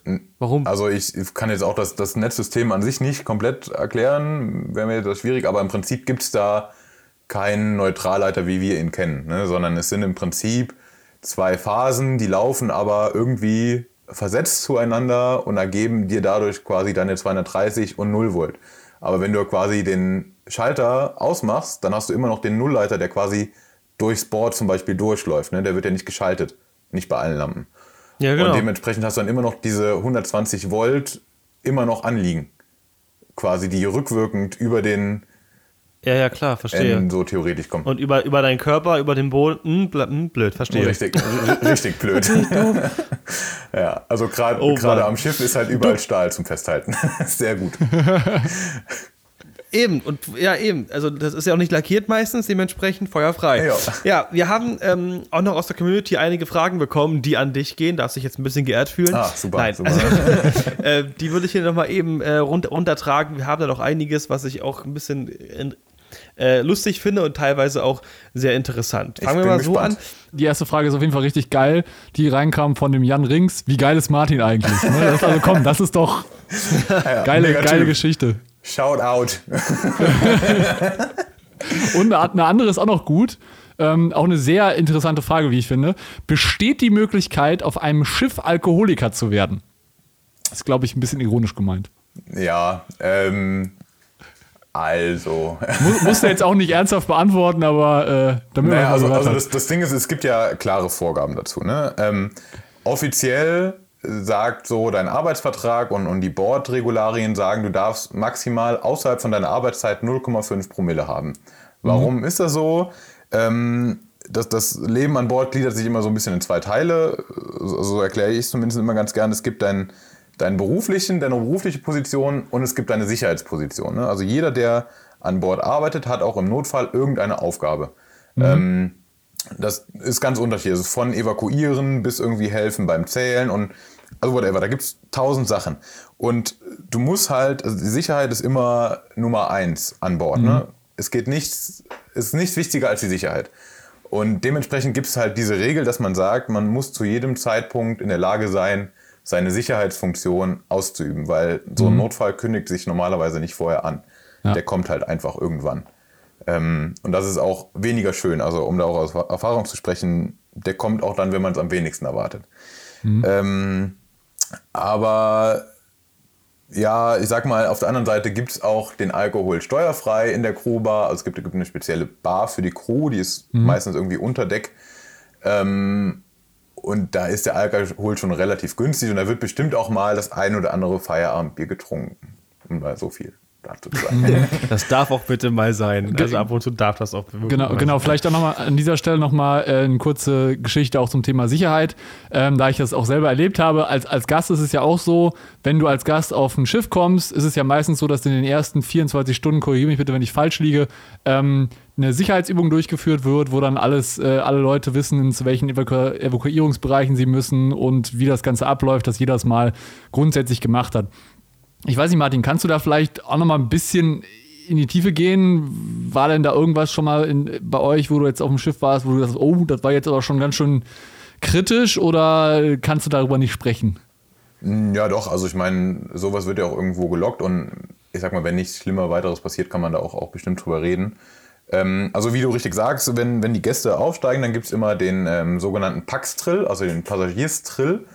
Ähm, generell Übungen werden unter der Crew immer Trill genannt, hat so ein bisschen was, mhm. was von äh, in die Army. ähm, aber genau, dieser, dieser Pax-Trill, der wird halt, sag mal, quick and dirty durchgeführt und es geht halt da primär darum, wie du sagst, dass die Gäste wissen, wo sie im Notfall hingehen müssen. Ne? Mhm. Ähm, dann gibt es während, also der passiert auch eigentlich immer vor dem ersten Ablegen. Also ich mhm. weiß nicht, wie genau die Regularie ist, kann auch sein, dass sich mittlerweile geändert hat. Ich glaube, es ist sogar vorgeschrieben vor dem Ablegen oder innerhalb der ersten 24 Stunden. Will ich mhm. nicht so weit aus dem Fenster legen. Aber es gibt halt auch während der Reise ähm, den sogenannten Crew-Drill, der ist halt, wie der Name sagt, ohne Passagiere. Dann gibt es entsprechende Durchsagen vorher von der Brücke, dass halt die folgenden Alarmtöne nur für die Crew bestimmt sind. Und der ist dann schon so ein bisschen mehr Hardcore. Ne? Also da brennt mhm. dann in Anführungszeichen ähm, auch irgendwas. Und ähm, dann gibt es halt auch dementsprechend die Feuerteams, die ausrücken müssen, die Suchteams. Also dann wird auch gerne mal irgendwo ein Dummy versteckt, was irgendwie was sein könnte. Also irgendwie eine Bombe oder so. Ein Paket, was aussieht wie eine Bombe, wird dann irgendwo versteckt und wo dann groß Dummy draufsteht, was gesucht werden muss. Oder es gibt irgendwie äh, Dummy-Personen, die als Kinder sich irgendwie ausgeben und sich verlaufen haben. Also man muss halt während dem Trill dann doch relativ viel leisten. Und das ist schon, kann mhm. schon sehr anstrengend sein. Also das geht auf jeden Fall an die Psyche, je nachdem, was für ein Trill Aber es ist vorbildlich, finde ich. Ja, und es ist, also mein, mal abgesehen davon, dass es verpflichtend ist, gibt es auch einem ein, ein recht sicheres Gefühl. Also wenn du mhm. halt einfach siehst, dass es funktioniert. Ähm, ich bin auch ganz, ganz ehrlich, bevor ich aufs Schiff gegangen bin, ich war vorher nie auf einem Kreuzfahrtschiff, nie. Also auch nicht als Gast. Ähm, und deswegen war es für mich immer sehr schwer vorzustellen, wie man das im Notfall evakuieren kann. Aber mhm. ich kann auf jeden Fall sagen, es geht. Also wenn man, das System ist so gut und so durchdacht, da müsste schon sehr, sehr viel falsch laufen, dass es nicht funktioniert. Und ähm, ja, diverse Notfälle hatten wir auch schon und Alarmierungen. Ähm, die gingen na, bis auf ein paar, meistens auch ganz gut aus. Ähm, meistens haben, also ich, wie jetzt eins, was ich auf jeden Fall mal so erzählen kann, es hat, es war auch auf der Weltreise mit ähm, Aida Kara, da hat es dann mitten in der Nacht hat ein Kühlschrank angefangen zu brennen in der Küche. Oh. Ähm, und generell, das ganze Schiff ist ja mit, mit Rauchmeldern ausgestattet und mit einer Sprinkleranlage. es wird also relativ schnell bemerkt. Zudem gibt es auch eine Fire Patrol, die quasi 24-7 rumläuft und gewisse Bereiche überwacht. Ähm, mhm. Und dann ging halt der Alarm los und das war halt ja, um drei oder vier Uhr nachts, keine Ahnung. Ich war glücklicherweise noch am Programmieren, also sowieso noch wach. ähm, genau, aber das gleiche hatte ich halt auch schon mal, als ich dann irgendwie im Bett lag und dann steht man halt auf jeden Fall senkrecht da. Ne? Also vom Tiefschlaf ja. bist du wirklich mal direkt senkrecht, wenn der erste Alarm losgeht. Und es gibt halt so eine Alarmkette, ne, wie es das, sag mal, jetzt bei der Feuerwehr hier vor Ort mhm. irgendwie auch gibt. Und ähm, der erste, erste Call quasi, da war ich auch mit drin. Also es gibt halt nur ein, am Anfang gibt es so, so, eine gewisse Gruppe, die losläuft, dann gibt es irgendwann den richtigen Crew-Alert, ne? Und dann gibt es auch, gibt es weitere verschiedene Abstufungen und es gibt auch eine Gruppe, das sogenannte Containment-Team, die bleiben bis zum bitteren Ende. Also wirklich so, die gehen mit dem Kapitän vom Schiff. Mhm. Und witzigerweise, als ich dann in diesem Sicherheitstraining war, bevor ich das erste Mal aufgestiegen bin, wusste ich das alles ja auch noch nicht und da haben wir das dann beigebracht bekommen. Und da habe ich dann auch erfahren, dass ich sowohl in dem ersten Team als auch in dem letzten Team bin. Also ganz gut. Der erste, der dran glauben muss und der letzte, der gehen darf. Ja, super. ja, aber war gut. Hat, hat bis jetzt immer funktioniert. Ne? Was halt dann schon ein bisschen wo es einem dann doch ein bisschen anders wird, ist, wenn, wenn mitten in der Nacht, ähm, wenn alle durchgezählt werden, ob noch alle da sind, weil die Gefahr besteht, dass eventuell jemand von Bord gesprungen ist. Das kommt ja. tatsächlich häufiger vor, als, als man meinen mag. Ähm, nur die meisten heißen halt nicht ähm, Kübelböck und das kommt halt dementsprechend dann nicht an die Presse, ja. ähm, weil das Interesse wahrscheinlich nicht so da ist, keine Ahnung. Ähm, aber das ist dann schon irgendwie ein bisschen, bisschen krass, ne? wenn du dann da die Leute zählst und wir sitzen dann vor so einem Display und sehen, wie die Zahlen quasi sich mhm. dem Ist-Wert oder dem Soll-Wert anpassen, ist dann schon eine gewisse Anspannung da. Mhm. Ja, das stimmt, das stimmt. Dann haben wir noch eine Frage, die ich auch ganz cool finde eigentlich, ist die Frage, ob sich das überhaupt jetzt äh, per se betrifft. Hast du ein schlechtes Gewissen wegen der Umwelt? Weil ja bei so einem Schiff einiges in die Luft geballert wird. Mhm. Ähm, eigentlich finde ich es eine sehr gute Frage. Also ähm, ist ja auf jeden Fall auch ein Thema, worüber man, man reden sollte, wenn man im Kontext irgendwie mit Kreuzfahrtschiffen steht. Ähm, hm. De facto muss ich erstmal quasi, um das, das vorwegzunehmen, also da ich ja auch mittlerweile frei bin, ich will wenig, weder zu dem einen noch zu dem anderen irgendwie positiv oder schlecht reden. Ich bin, was das angeht, so relativ die Schweiz. so neutral. Muss aber tatsächlich da meinem ehemaligen Arbeitgeber sehr großen Respekt zollen, weil, oder andersrum, warum? Ähm, klar, die Schiffe fahren nach internationalem Recht im Hafen mit Diesel, mit dem ganz normalen Diesel, den man auch so sich ins Auto kippt. Und wenn sie auf See sind, mit Schweröl. Schweröl ist, wie wir alle wissen, nicht so geil. Ähm, jetzt ist es aber so, dass AIDA schon sehr, sehr, sehr früh ähm, damals mit Aida Prima und Perla den Versuch gewagt hat, mit ähm, LNG zu fahren. Ähm, vielleicht, wer das schon mal gehört hat, das ist halt Erdgas und die Technologie kommt dann auch so langsam in diese Schifffahrt rein. Damals war das ein Pilotprojekt und ähm, hat auch erstaunlich gut funktioniert. Allerdings war das dadurch beschränkt, dass die Schiffe das nur im Hafen nutzen durften, weil die Schiffe, Sch Schifte, die Schiffe durften quasi kein LNG bunkern, also sie durften es nicht mit an Bord nehmen. Und ähm, trotzdem haben sie quasi damals den Versuch gewagt und konnten dadurch zumindest im Hafen den Ausstoß reduzieren, was ich an sich damals schon ziemlich cool fand.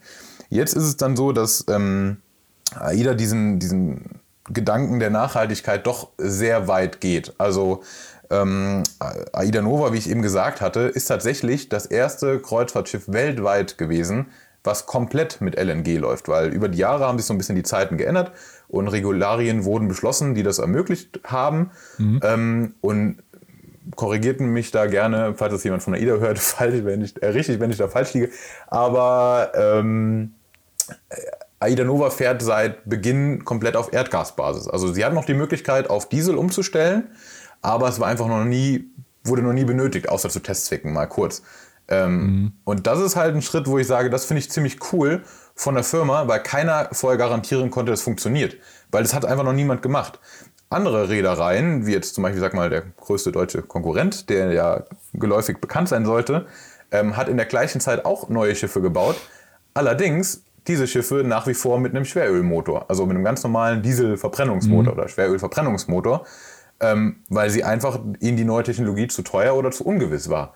Und da muss ich doch eigentlich schon sagen, finde ich es gut, wenn, wenn, wenn so eine Firma den Nachhaltigkeitsgedanken auf jeden Fall bis zu Ende strickt und in die Richtung geht, was, was auszuprobieren und da auch sehr, sehr viel Geld und, und Mut zusammennimmt, um das einfach mal zu machen, wo es halt hier keiner garantieren kann. Also hat AIDA aus eigenem Interesse auch das Ganze mitfinanziert und gesagt, wir probieren das. Also es war nicht, dass, dass der Staat sagte, ja komm, wir fördern das, die haben das selber in die Hand genommen. Das ja, die haben es kom komplett, genau, die haben es komplett selber in die Hand genommen und das, das finde ich halt zu ernst. Und es gibt halt auch ähm, diverse. Das finde ich vorbildlich, auf jeden Fall. Ja, ja, auf, auf jeden Fall. Und, und generell ist es bei AIDA so, dass sie da sehr in dem Game so mitspielen. Ähm, diverse, also dieser Umbau ist halt auch nicht, nicht überall möglich, ne? Und es geht halt mhm. nicht. Teilweise gibt es aber auch die Möglichkeit, dass du ein Schiff auf den sogenannten Landstrom umbauen kannst. Ne? Das muss man sich vorstellen wie ein ganz dicker Stecker. Wenn du quasi im Hafen liegst, wird der angesteckt und dann bekommst du den Strom von der Landseite und musst deinen Motor nicht laufen lassen im Hafen, was natürlich die Emissionen im Hafen ähm, ein bisschen verringert. Das heißt, ein bisschen immens verringert, logischerweise. Immens, ja. ne? Und ähm, ja. diverse Schiffe wurden schon mit diesem Stecker ausgestattet. Allerdings gab es ganz lange nur einmal die Möglichkeit, das irgendwo anzustecken. Es war irgendwie in Hamburg in einem von diesen äh, Terminals, ich glaube Hafen City war das Terminal, was diesen Landstrom auch zur Verfügung stellen konnte. Da, den, der wurde aber auch von AIDA bezahlt, dieser Stecker. Und auch in Rostock gibt es mittlerweile, glaube ich, auch einen. Ähm, und auch der Umbau an den anderen Schiffen schreitet da voran. Ne? Das geht nicht bei mhm. allen Schiffen, weil, ich meine, klar, du kannst auch nicht in, in äh, Oldtimer eine Nitro-Einspritzung reinmachen. Ähm, aber sie sind, sie sind doch schon sehr bemüht, irgendwie diesen Gedanken so weiter zu stricken und auch an ihre doch vielleicht etwas älteren Schiffe zu denken. Und das ist auch tatsächlich so ein bisschen das Problem, was ich an der aktuellen Krise so, so sehe. Ich will das jetzt gar nicht groß zum Thema machen, aber ähm, finde es irgendwie ein bisschen witzig, wie da diverse Naturschutzbündnisse sich jetzt so freuen, dass, dass irgendwie jetzt gerade die Kreuzfahrtschiffe nicht fahren da mögen sie vielleicht kurzweilig recht haben, also zumindest sage ich jetzt mal im Naturgedanke bestimmt irgendwie, mhm. aber sie dürfen auch nicht vergessen, dass dann den Reedereien auch zu einem gewissen Teil einfach das Geld fehlt, in die Zukunft zu investieren. Also ich brauche ja als Reederei auch erstmal ein gewisses Einnahmekapital und irgendwie eine Sicherheit, um zu wissen, okay, ich kann jetzt einfach mal den nächsten Versuch gehen und sie tüffeln ja schon länger an, an Brennstoffzellen und an, ach, keine Ahnung, Wasserstoff. Ich weiß nicht, was es da alles für Möglichkeiten gibt, mhm. aber es gibt schon Pläne quasi, in den nächsten Schritt zu gehen. Aber wenn halt einfach kein Geld eingenommen wird, dann wird man doch vielleicht eher auf andere Alternativen zurückgreifen, die günstiger sind erstmal. Ne? Und zudem, um das Thema damit, zumindest von meiner Seite mal kurz abzuschließen, doch ein bisschen ausfallend geworden. Ähm, ist, wenn, wenn man sich so den, den globalen, globalen Schiffsverkehr doch mal anguckt, also ich empfehle immer sehr die, die App oder auch die Internetseite marinetraffic.com. Ähm, das sind quasi AIS-Daten, also Live-Daten von allen Schiffen weltweit. Quasi sowas wie Flightradar nur für die, fürs Schiff, ne? Genau, genau richtig. Genau, genau so ist es. Ähm, und da empfehle ich immer, man soll sich doch einfach mal die Bucht von Singapur angucken. Ist auch egal zu welcher Tage, so Nachtzeit, weil das ist immer scheiße. Ähm, das Ding ist halt, dadurch, dass du als, als Konsument ähm, 5000 Jeans im, in jedem Regal haben willst, dadurch fahren halt die Containerschiffe durch die Welt und, und Stückgut oder whatever. Halt große, große Frachter, von denen kein einziges mit LNG oder Landstrom fährt, ne? Weil mhm. da es halt einfach nur um Zeit. Hauptsache schnell, Hauptsache überall hin. Und ähm, bei Marine Traffic ist es so, dass alle ähm, Fahrgastschiffe blau gekennzeichnet sind. Und wie gesagt, geht einfach mal marinetraffic.com in die Bucht von Singapur und guckt mal, wie viele blaue Schiffe da sind. Ja, also ich, ich habe es gerade mal hier parallel nebenbei aufgemacht und ich muss ja. sagen, der Anteil an den blauen Schiffen liegt ungefähr so gefühlt bei 1% und der Anteil von genau. grünen und roten ist auf jeden Fall sehr groß. Ich weiß nicht, ob das jetzt die Frachtschiffe sind oder Genau, ist auf jeden Fall ordentlich. Also grün und rot, ich weiß nicht genau, was, was ist. Eines Öltanker, das andere ist quasi ähm, Container. Ähm, genau, also unter Blau fällt zum Beispiel Fähren und so fallen auch unter dieses Blaue. Ne? Mhm. Ne? Also das muss man so ein bisschen differenzieren. Aber das finde ich halt immer so, so krass. Diese Kreuzfahrtschiffe, ich weiß es die Prozentzahlen nicht genau, also sie machen einen sehr, sehr, sehr geringen Teil aus und sind trotzdem noch sehr umweltfreundlich im Vergleich zu einem großen Frachter, der zigtausend Container nach Hamburg bringt. Ne? Mhm, ja. Das ist so mein, meine Meinung dazu. Auf jeden ja, Fall. finde ich aber cool, dass du da ähm, auf jeden Fall drüber redest und auch ein bisschen ausholst und nicht sagst, ja, interessiert mich nicht. Also finde ich aber auch von der AIDA sehr geil, dass die da wirklich auch selber ähm, äh, die, das Geld in die Hand nehmen, um eben auch attraktiver für die Umwelt zu werden. Und ich habe mir auch nur so gedacht, bei diesem Landstrom, was muss das für ein Stecker sein? Da reicht ja auch nicht mehr viermal Powerlock und so weiter. Das muss ja, Alter, das ist ja wahrscheinlich ein, ein riesen Kavenzmann, der da reingezimmert wird. Das ist ja echt brutal. Er kommt auf einem LKW. Also das ist so, so, so ein kleines Raupenfahrzeug ist das irgendwie, ähm, der dann da so angeschlossen wird.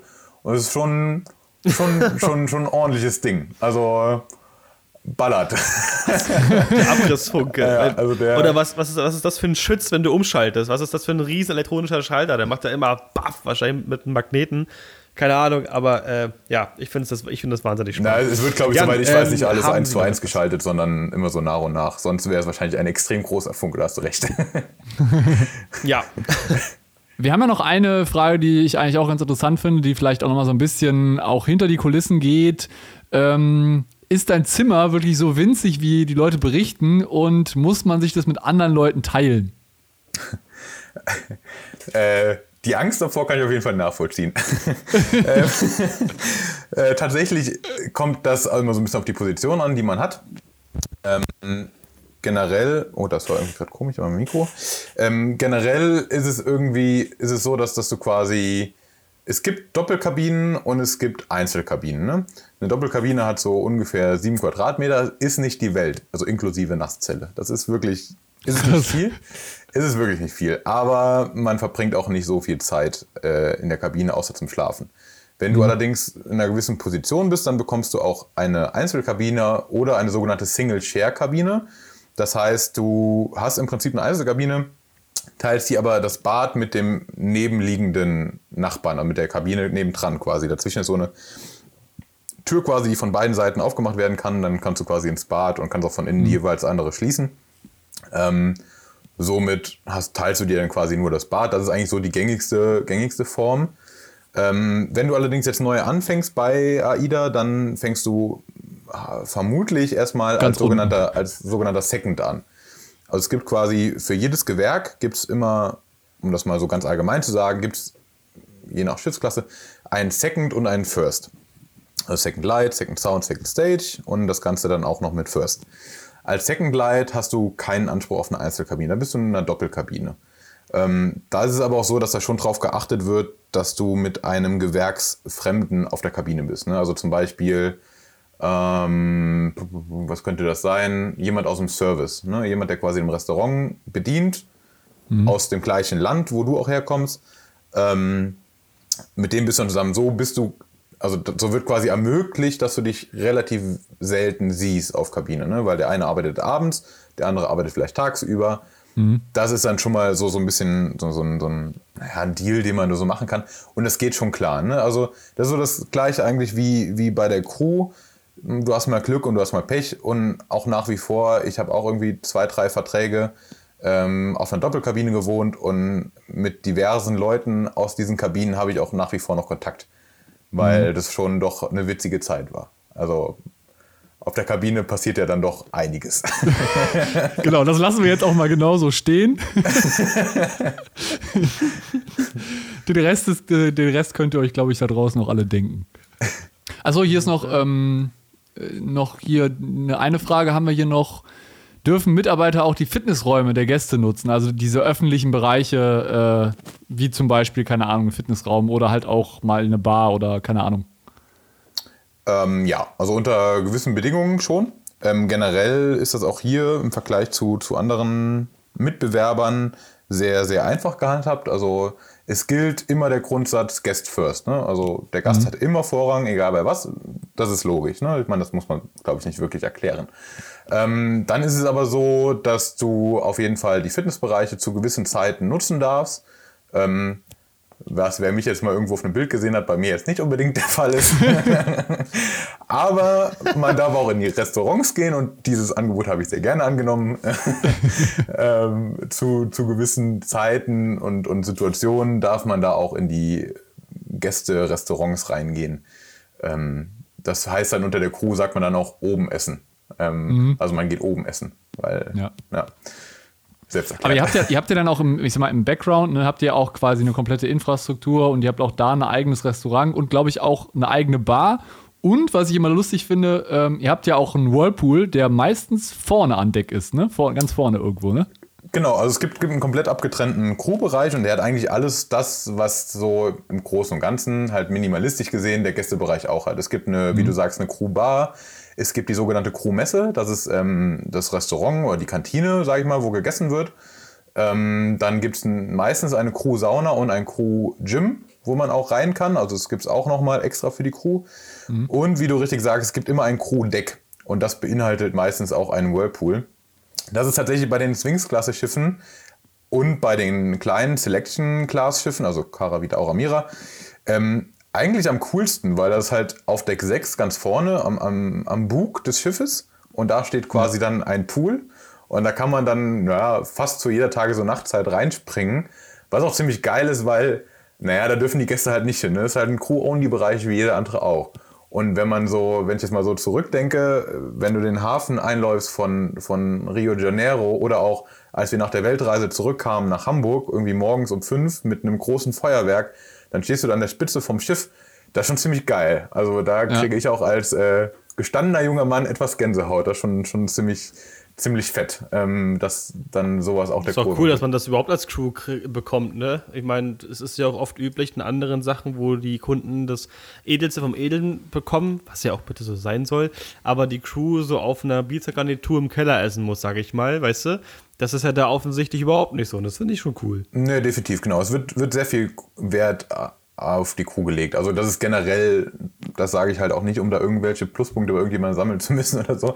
Das meine ich tatsächlich so. Also das, das Crewwohlsein wird da schon doch sehr groß geschrieben. Ne? Also es geht einem da wirklich nicht schlecht. Ähm, klar gibt es auch immer mal irgendwie Debatten drüber, ob das wirklich sein muss, mal so lange zu arbeiten oder ob das Essen wirklich so gut ist. Aber im Großen und Ganzen kann man echt sagen, es geht einem wirklich nicht schlecht. Ist so ein bisschen, ich sag mal so ein bisschen Jugendherbergen-Style am Anfang, aber es geht schon alles klar. Also ich kann mich nicht beschweren. Ich kann mich nicht beschweren, das ist auch ein schönes Schlusswort, finde ich. Nico, So, Jan. ja. Ja.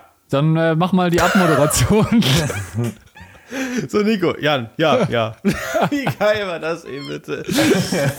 ja, äh, Martin, ich bedanke mich vielmals für diese Podcast-Folge. Fand ich wirklich sehr cool. Ich muss sagen, es gab auch einige Sachen, eigentlich ziemlich viele Sachen, die ich auch sehr interessant fand und die ich nicht gedacht hätte. Allein, dass ein Schiff ein TV-Studio hat, war für mich was ganz Neues, aber was ziemlich Cooles. Ja, vielen Dank für deine, deine, Zeit. Ähm, wie kann man dich denn, oder kann man dich Social Media mäßig überhaupt erreichen, wenn doch irgendjemand eine Frage haben sollte? Ja, äh, erstmal sehr gerne. Vielen Dank für, für die Einladung. Hat mir sehr Spaß gemacht.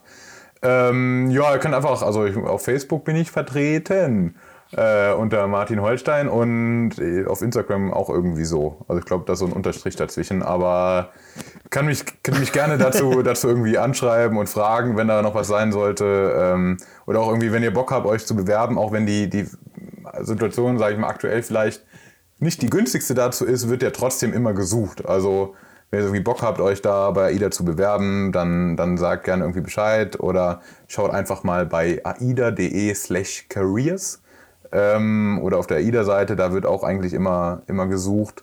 Ähm, Bedarf ist eigentlich fast immer da. Das war jetzt eine perfekte personale AIDA-Floskel, die du da verwendet hast. So Ja. Dachte ich mir auch gerade voll gut. richtig gut. Nee. Tatsächlich begleite ich ja ab und zu auch Bewerbertage, deswegen die Floskeln habe ich drin. Ja, perfekt. Übrigens zu dem Thema, ähm, ganz kurzer Hinweis an dieser Stelle nochmal, zu dem Thema haben wir zum Beispiel auf der Checkpoint DJ, glaube ich, im Jahr 2018, Ja. 19, haben wir auch mal ein Interview mit den Kollegen geführt. Also das könnt ihr euch auf YouTube auch nochmal Stuggi, anschauen. das war 17. 17? Ah, wie schnell die Zeit vergeht. Ja. Auf jeden Fall könnt ihr das da auch auf jeden Fall finden und da erzählen die Kollegen auch noch mal ein bisschen was. Aber wie gesagt, ihr könnt auch direkt Martin einfach ansprechen und äh, der kann da sicher irgendwas dealen oder euch da, ich sag mal, die nötigen Informationen liefern, die ihr braucht. Ähm, wenn ihr über diese Podcast-Folge hinaus noch weitere Fragen, Ideen, äh, Wünsche für neue Podcast-Folgen habt, könnt ihr uns gerne schreiben an podcast@stage223.com. In diesem Sinne, vielen Dank fürs Zuhören. Danke, Martin, und bis bald. Macht's gut, ciao. Also so ein Wodka am Morgen, morgen ist einfach super. Ja, auf jeden Fall. Da Ich habe bringt äh, auch neben mir gerade Behrensen zu stehen. Malle. Was? Ja. Ähm, Malle, nee, so können wir arbeiten. Das ist doch in Ordnung. Genau, so können wir arbeiten. Soll ich anfangen, Nico, oder willst du? Ähm, das ist mir relativ wumms tatsächlich. Aber da ich letztens zwei Folgen mit ASN gemacht habe, hast du die Ehre anzufangen. Ja, oh Wahnsinn. Welche Ehre, Nico, welche Ehre. Gut, dann fange ich jetzt, legen jetzt mal los.